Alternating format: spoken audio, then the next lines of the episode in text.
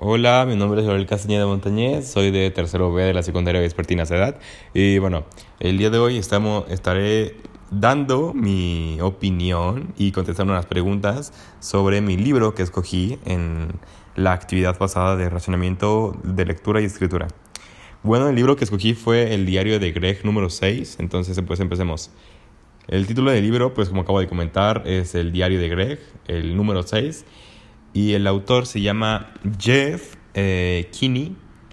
Y pues este, la presentación del libro es que pues simplemente este, esta saga de libros lleva desde el 2007 hasta el 2019 y lleva, o sea, tiene 14 volúmenes si no estoy mal.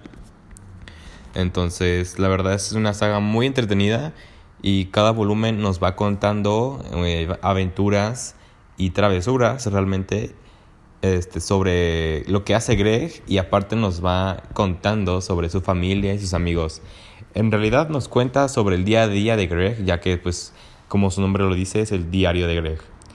Pues bueno, la expresión concreta de este libro eh, o de lo que voy leyendo del diario de, Greg número 6 es que la verdad es muy eh, gracioso y muy entretenido el ver cómo Greg nos cuenta en... Eh, eh, en el mes de noviembre, ya que este libro se ubica en el mes de noviembre, eh, en fechas prósperas a Navidad y a Año Nuevo.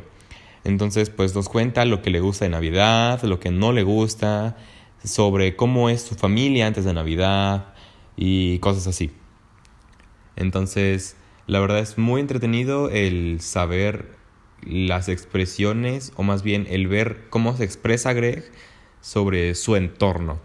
Así que bueno, eh, la primera pregunta es ¿por qué el libro que estoy leyendo deben leer los demás?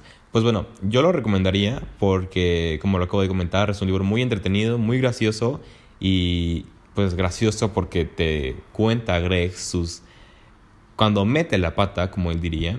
Entonces, pues la verdad es muy chistoso realmente. Ah, la segunda pregunta es ¿qué me gusta y fascina de este libro?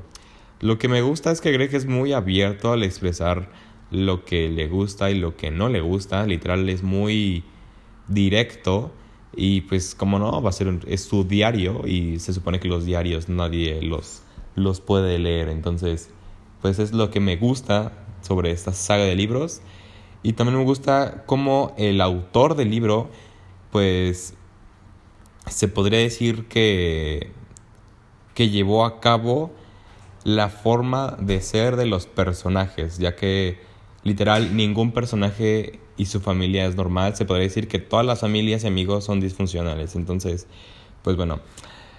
Eh, pues esto ha sido todo por el podcast del día de hoy. Así que espero que haya sido de su agrado y nos vemos en un nuevo podcast. Bienvenidos, salimos allá.